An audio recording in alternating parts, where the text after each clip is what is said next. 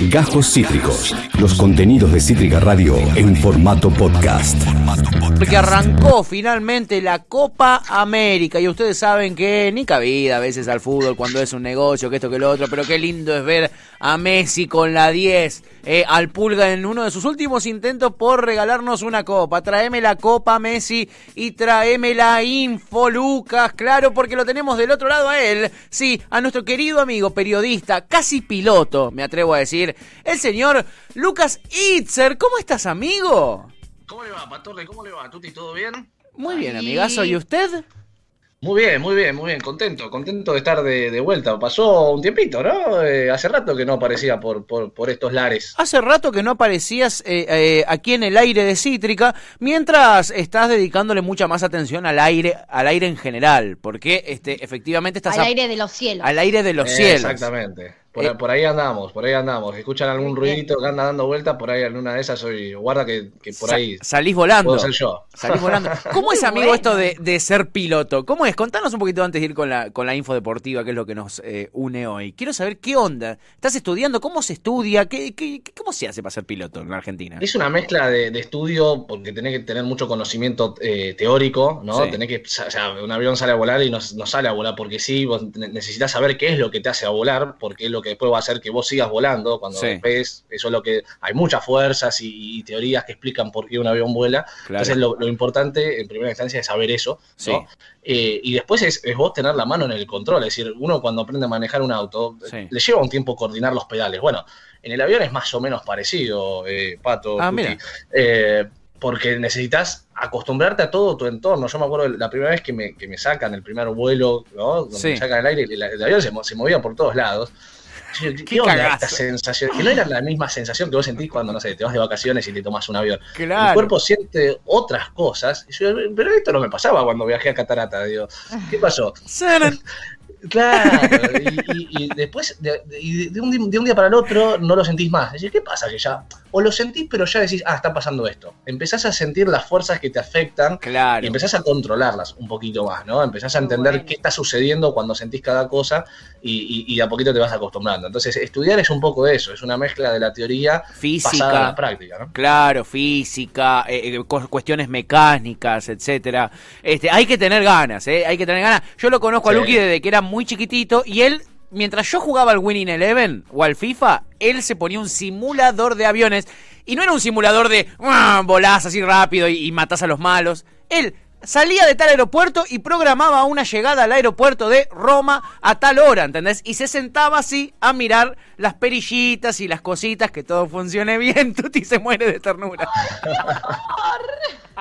te ibas a dormir, ¿no? Cuando metías un, un, 6 a Roma, te, ibas a, lo hacías, salías a las 9 de la noche y cosa de llegar allá a las 9 de la mañana y en el, medio dormía. Claro. que al ser un simulador te permite que si más o menos lo dejaste todo bien, y si no tenés ninguna desgracia, que me ha pasado, ¿no? Porque a veces sin querer toqué el, joystick y, ah, me voy a dormir, y al otro día te despertaste y estabas en el mar.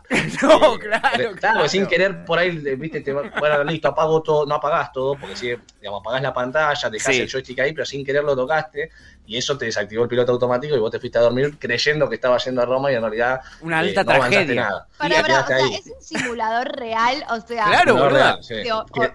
Horario real. Sí, sí, sí, sí, sí, De hecho, dicho sea de paso, cuando me toca ir al, simulador de la escuela de vuelo real, era el mismo simulador que yo tenía en casa.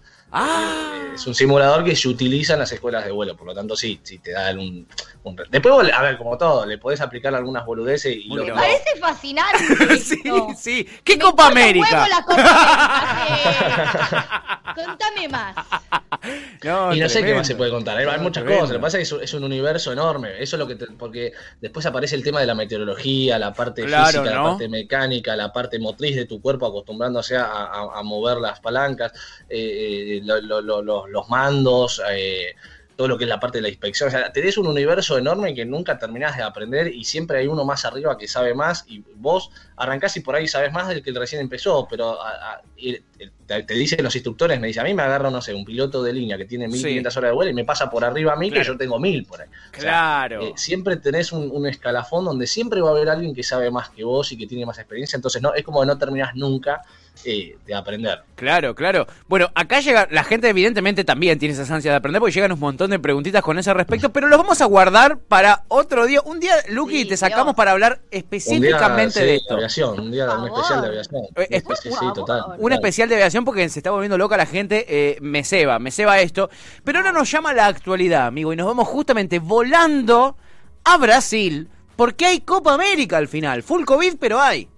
Hay Copa América, yo creo que era, era bastante difícil que la suspendan. Digo, se suspendió el año pasado, pero en realidad fue una postergación y este año se jugaba o se jugaba eh, eh, con el precio que cueste. Y fueron a, tocar puertas a ver cuál era el que más dispuesto estaba y creo que era lógico que, el que más dispuesto iba a estar era el señor Bolsonaro, ¿no? Claro. Eh, me parece que fue, es más, me parece que no le preguntaron a nadie más. Me parece que directamente le tocaron el timbre a él y dice, che, estás, ¿no? Y Bolsonaro le dijo, pero claro. Pero olvidate.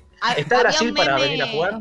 Había un meme que yo ya mencioné, pero me parece que viene a colación, que decía, bueno, la Copa América no se puede hacer en Argentina por la situación epidemiológica y no se puede hacer en Colombia por la crisis política. Bueno, vamos a Brasil, ¿no? Como claro, wow, vaya. Que tiene las dos. Sí, el, Nueva Zelanda de Sudamérica.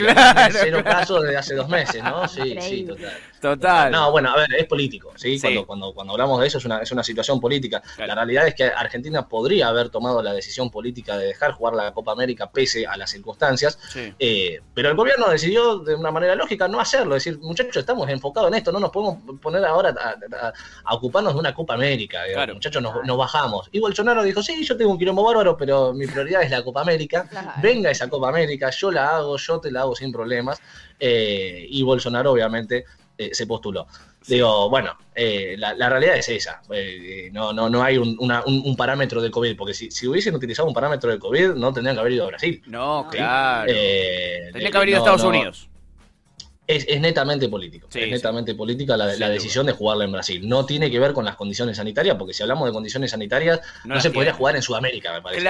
exactamente. Es una Copa América que se tendría que haber jugado afuera, por lo menos afuera de Sudamérica. Sí, por lo menos. Sí, tal cual. Mínimo en Estados Unidos, un Canadá, una cosa así, porque eh, aquí en Sudamérica. Miami. Miami, porque si no, no tenemos, no tenemos, no tenemos chance en América Latina, no hay un solo lugar. Pero finalmente eh, se juega, y no con muchas sedes, son solo cuatro sedes, si no me equivoco, eh, en Brasil sedes. Sí, si querés las vamos repasando, las sedes, que no son muchas. Yo creo que un poco también por el formato. Hay, que recordar que la Copa América normalmente trae dos equipos, y en este caso trae solo cinco, Pato eh, y Tuti. Eh, trae cinco, ¿por qué? Porque no pudieron traer invitados, ¿sí? Eh, claro. ¿cómo, traes un invitado en, un contexto mundial como el que estamos? Normalmente siempre, a ver, en la Copa América históricamente hubo dos invitados, porque en, la Comebol son diez naciones, ¿sí? son 10 equipos. Entonces, para hacer un torneo donde tengas por lo menos tres grupos que se te clasifiquen a cuartos de final, necesitabas 12 eh, equipos. Por eso siempre jugaba Japón, ¿no? Y traíamos algunos equipos así.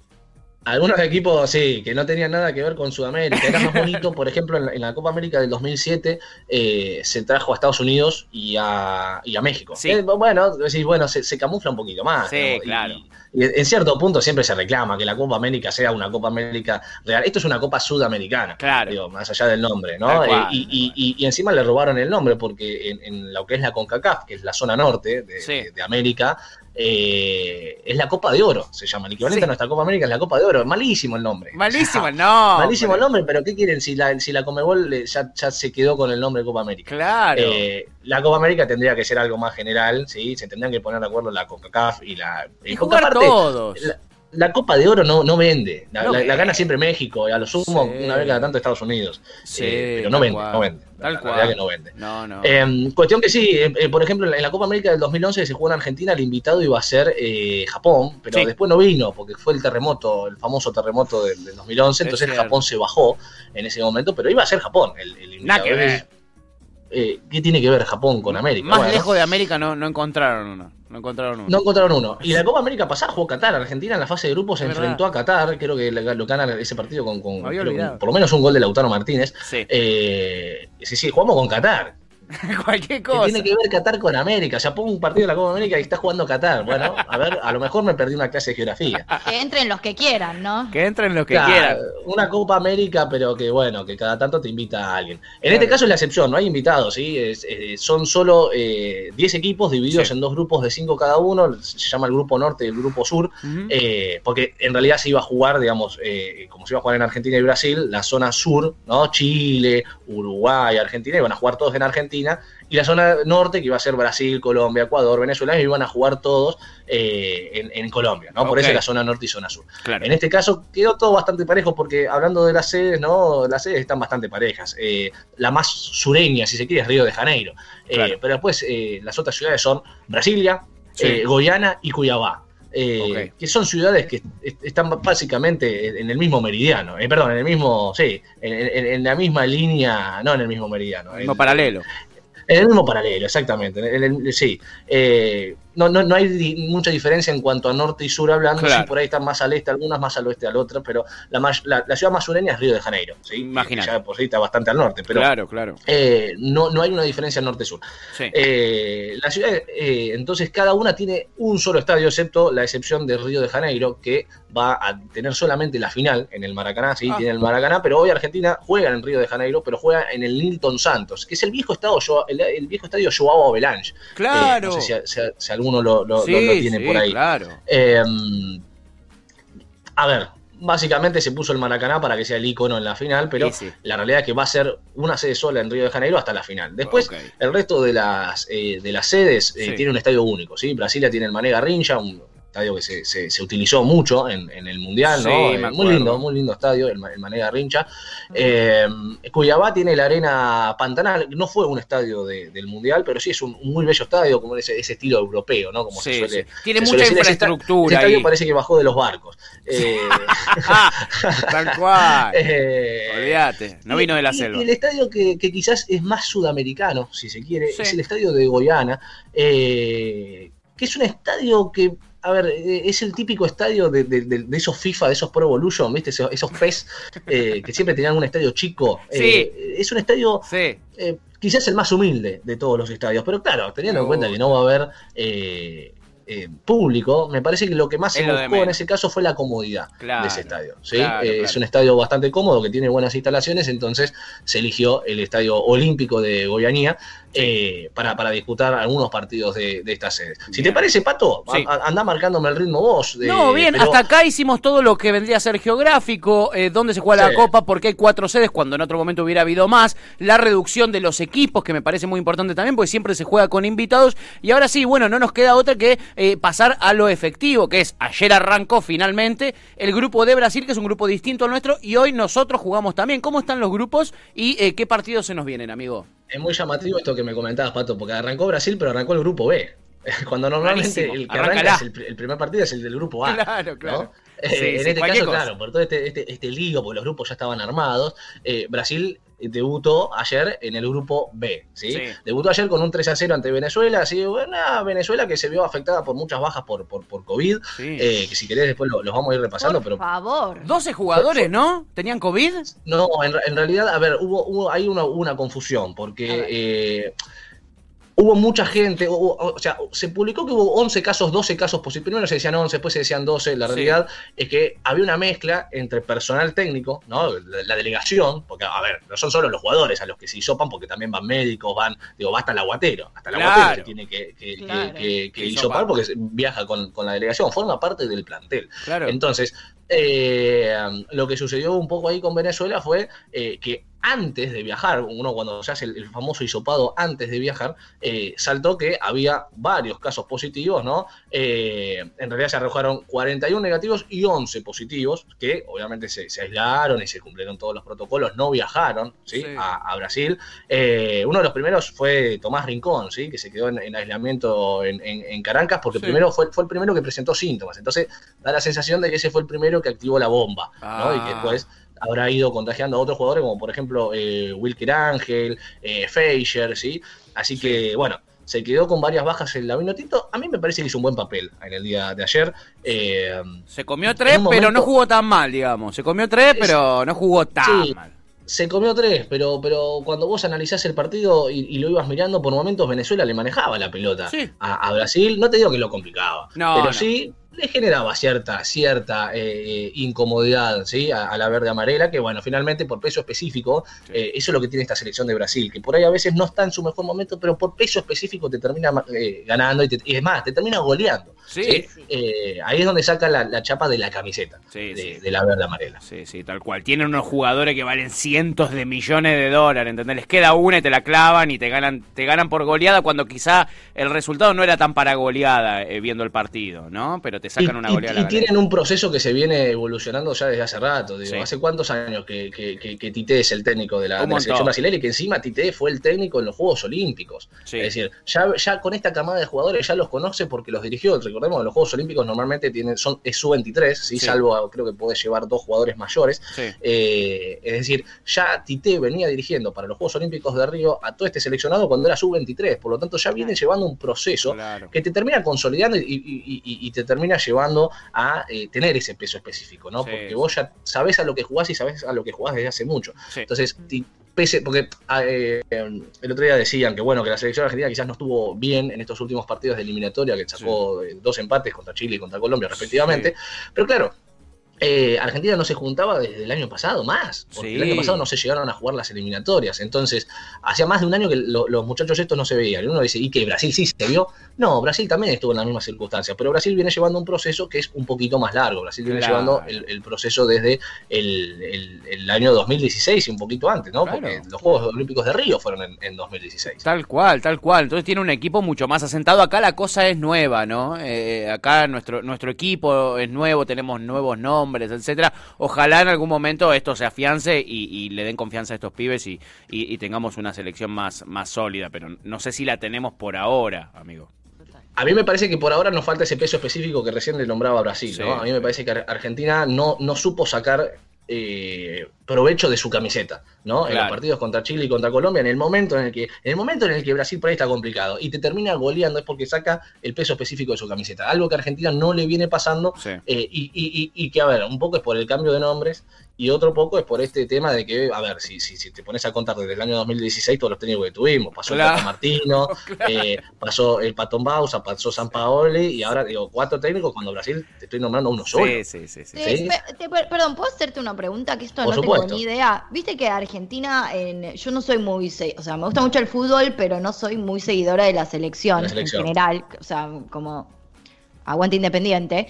Eh, y me pasa que no, y me, y me pasa que siempre me llamó mucho la atención esta cosa que tiene eh, el, director técnico de Argentina o Argentina, ¿no? De que por más que haya sido un gran mundial, por ejemplo, yendo específicamente al mundial, un gran mundial es como que si no ganaste, eh, se va el director, viste, como que el director técnico cambia todo el tiempo. ¿Eso pasa en otros países o es muy propio de Argentina? Es una pregunta interesante. A ver, se puede decir que es muy propio de Argentina, pasa en otros lados, pero también hay que analizar por qué pasó en Argentina, ¿no? Hay, una serie de circunstancias que se fueron dando cuando uno analiza todas estas cuestiones de que decís, bueno, pero si Isabela, si Alejandro Sabela llegó a la final, ¿por qué lo sacaron? Bueno, el Grondona hizo todos los esfuerzos por porque Alejandro Sabela se quede en la selección ah, argentina. Lo que pasa es que Alejandro Sabela ya estaba cansado, ya tenía eh, una, una ya, él tenía decidido que cualquiera sea el resultado, se iba. a seguir. Porque ya, a ver, era un tipo grande que, que, no estaba, no se sentía él bien para estar en la exigencia que, y, la, y la ventaja económica, ¿no? Porque sea, es mucho esfuerzo, mucho sacrificio, mucho estrés.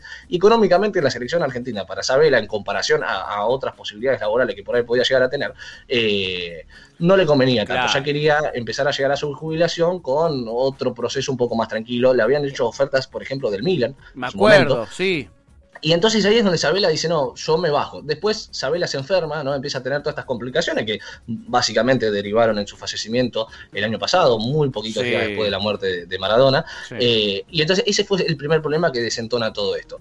El Tata Martino pierde dos finales América, pero el Tata Martino se va de la, de la selección argentina por perder esas dos finales eh, de, Copa América. No, el Tata Martino se va porque no le daban los jugadores para ir al Mundial, eh, al, perdón, a los Juegos Olímpicos de Río. Claro. y, dice, ¿qué voy a hacer un papelón? Ya vengo de perder dos finales y encima encima me quieren mandar a, la guerra con, un, palo de escoba, no. Eh, entonces, eh, el Tata Martino no se iba a exponer a, un papelón en los Juegos Olímpicos de Río porque los equipos no le querían dar los jugadores. Podríamos decir que hay, un, hay una falta de apoyo político al director técnico de turno que lo suele dejar muy expuestos y que también ante el primer conflicto también deciden irse como ratas por tirante, porque también están poniendo en, riesgo su, prestigio los técnicos de la selección. Y sumado a, esto, a, que, la ciudadanía es bastante crítica también. Claro. Somos todos técnicos. demasiado, perdés un partido y ya te, saltan a la yugular, entonces es difícil sostenerte desde ahí.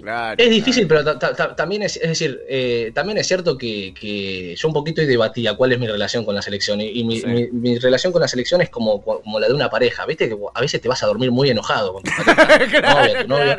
Pero el otro día no sabés qué pasa, te levantás y ah, ya, la, volvés a querer, ¿viste? O sea, eh, y, al revés también te pasa lo mismo. A mí me ha pasado de, me voy a dormir y, por ahí mi novia se va enojada a conmigo. Y al otro día veo que está bien, y dice, pero no estabas enojada, y bueno, pues se le pasó. Eh, a mí me pasa lo mismo. En esa pareja nadie es de Leo, claramente. Evidentemente, evidentemente. Eh, no. a ver, a, mí me pasa lo mismo. Me, voy enojado porque digo, che, no ponen huevos, digo, no, juegan a nada. Y cuando me dicen que hoy juega de vuelta a la selección, me vuelvo a enamorar, vuelvo a tener ilusión, vuelvo, vuelvo claro. sí, sí, vuelvo a caer como, claro, sí, sí, total. Y hoy, justamente hoy, juega de vuelta la selección y de vuelta contra Chile, amigo, y una selección que no es la misma de estos últimos dos partidos, porque la convocatoria cambió, ¿eh?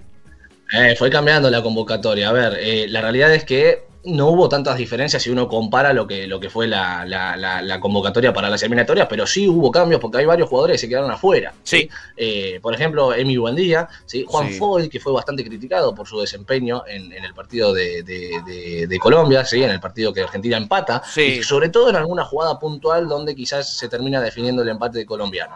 Eh, Lucas Ocampos, quizás también otro de los más polémicos porque eh, viene teniendo un muy buen rendimiento, Luquitas Ocampos. Y después quizás otros polémicos, pero que quizás la gente no, no, es tan fanática de estos jugadores, como por ejemplo Lucas Alario y Paulito Dybala, ¿no? Sí. Pablo Dybala está bien, sí, la Juventus, sí, pero me parece que el pueblo argentino no está enamorado de Pablo Dybala. Entonces, si, si no va en la convocatoria, me parece que no, fue más polémico lo de Juan Foy y lo, de, Ocampos que lo de, lo de Dybala. Escuché más polémica con respecto a la falta de, Juan Foy, que es un pibito que se mandó una cagada el otro día, pobre, tiene mucho futuro, se mandó una cagada y lo bajan de la selección, que Dybala, que es una de las estrellas que sale en la tapa de los jueguitos, ¿entendés? Del FIFA te sale en la tapa Pablo Dybala y ni lo convocan y a la gente le chupa seis huevos que no esté Dybala, la verdad. Es que no, A, las pibas no nos importa. Ah. Eh, no, no, nos chupa tres huevos que no esté Dybala, ¿eh? perdón, perdón. A mí me importa mucho que esté Dybala. Y me suma, me suma un poco. Cuando no juegan tan bien, por lo menos decís, uy, qué lindo. Por lo menos, me entretengo. Pero, es un jugador, a, eso iba, porque me parece que, digo, cuando, cuando está en la convocatoria, tampoco es un jugador titular, que voy a decir, bueno, a ver, lo voy a ver a Pablo Dybala. Yo Igual estoy haciendo un chiste porque está re bueno, la verdad me chupa tres huevos Dybala como jugador, me, me importa un pito. Pero, pero el tema es que si, si, si ponele que va, no lo ve jugar. Entonces no lo ves, porque está bien. Eh, le, gusta la platea femenina, ¿no? Pero. si, ni siquiera. Si, no está, tampoco te, te suma. No, no te cambia nada. Yo prefiero a Marcos Rojo. es verdad, ella es fan de eh, Rojo. ya Marquitos Rojo ya forma parte de la, de la vieja generación, ¿no? Ya Marquitos Rojo.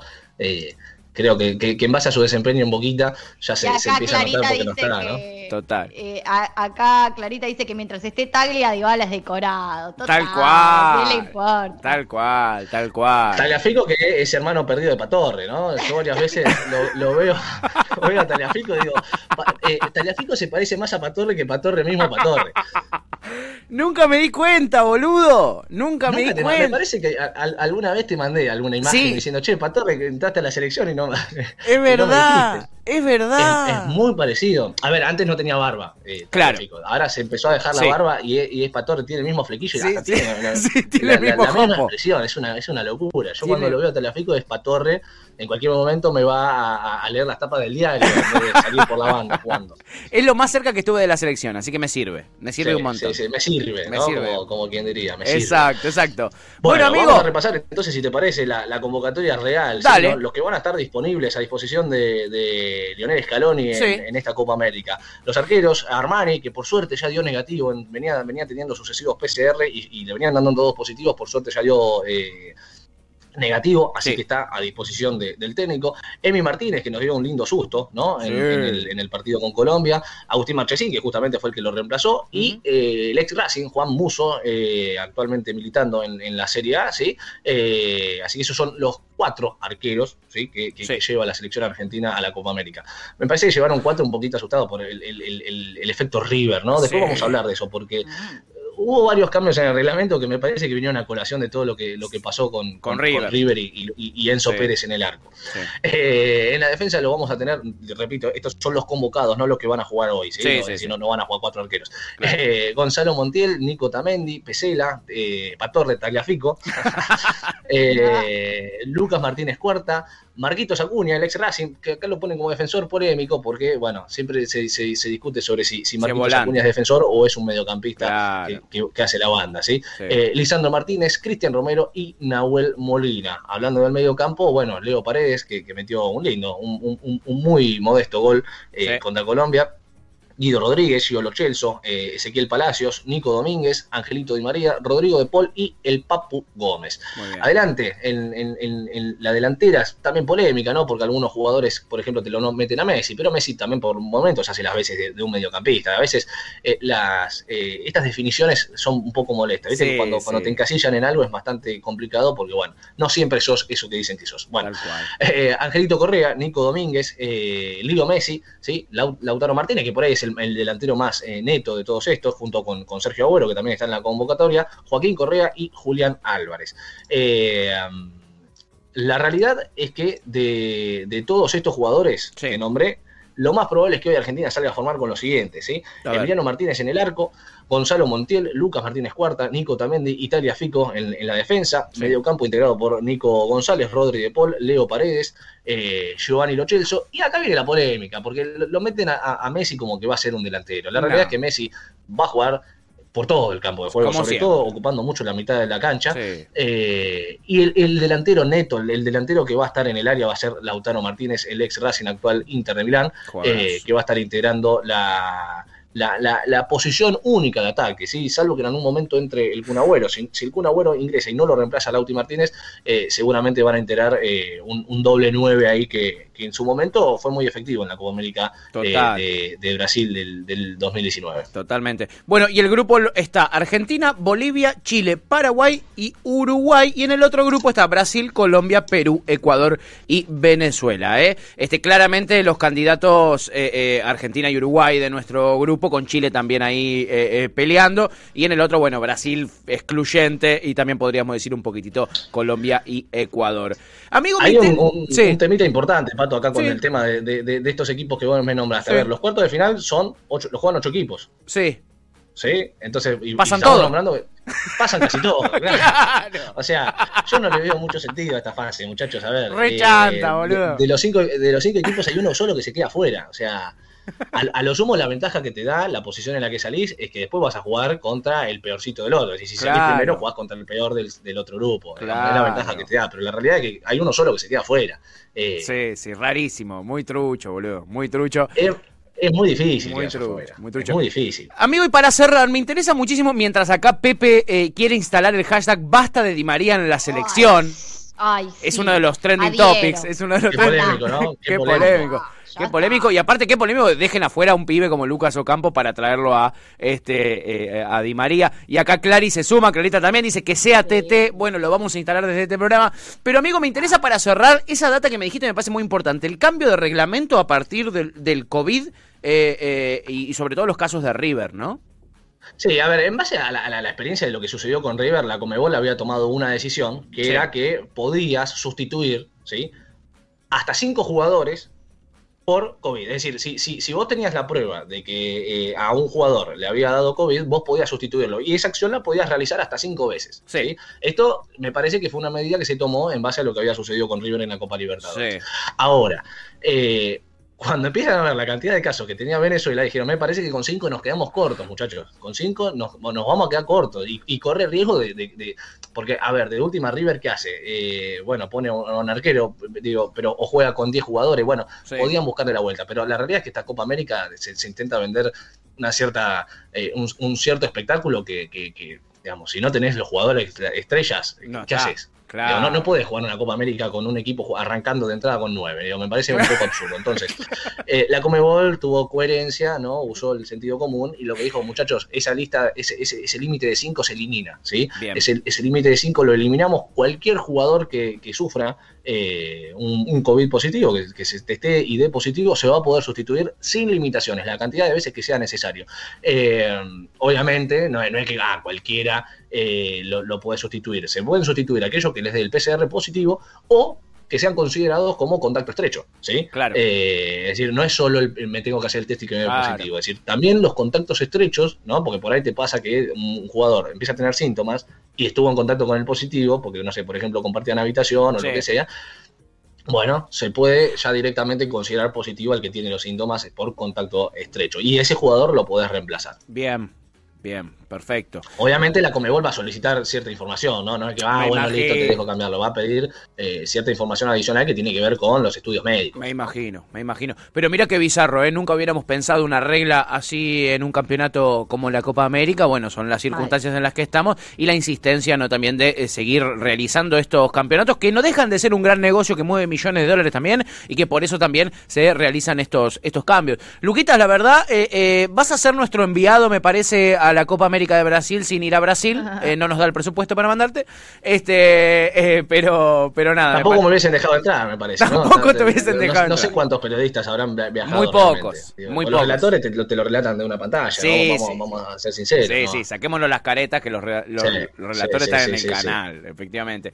Bueno, amigo Lucas Itzer, periodista, sí, casi piloto, eh, integrante de Cítrica Radio que nos cuenta todo sobre la Copa América. Amigo, mil gracias, qué placer volver a compartir aire con vos. ¿eh? Te mandamos un abrazo gigante. Un, placer, un placer volver a estar en el éter con, todos ustedes. Gracias, amigo. abrazo grande. Un abrazo. Lucas Itzer, sí, claro, él es eh, periodista, especialista en deportes y nos trajo todo sobre la Copa América. Acabas de escuchar Cajos Cítricos. Encontrá los contenidos de Cítrica Radio en formato podcast en Spotify, YouTube o en nuestra página web.